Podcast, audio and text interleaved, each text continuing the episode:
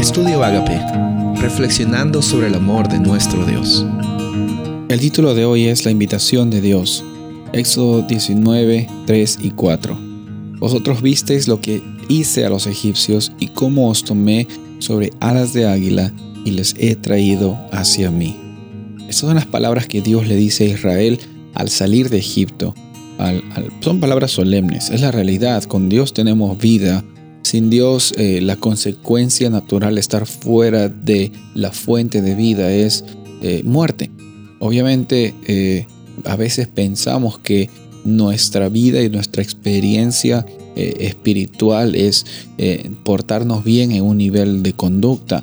Pero aquí en Hebreos 12, del 18 al 21, encontramos la realidad que Pablo está hablando acerca del Antiguo Testamento, cómo los israelitas tenían la oportunidad de, participar en esta experiencia, en este pacto, y, Moisés tenía también temor, tenía espanto en, las manifestaciones grandes de la presencia de Dios.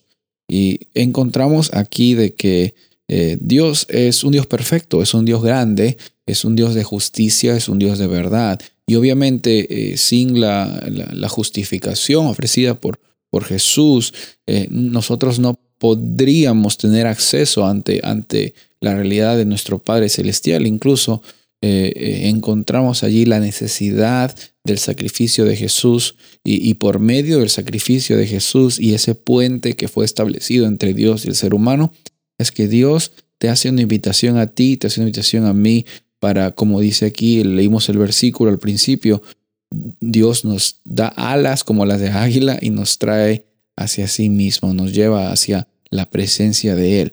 Mira, en todo este proceso la iniciativa es de Dios.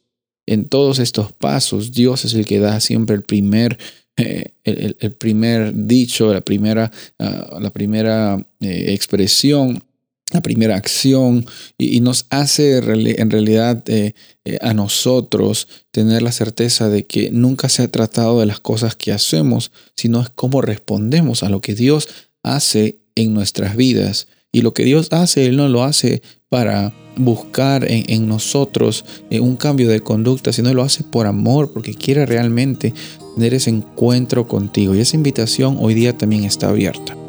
Dios está eh, con la disponibilidad y también está dispuesto a caminar contigo en cada momento. No tengas miedo.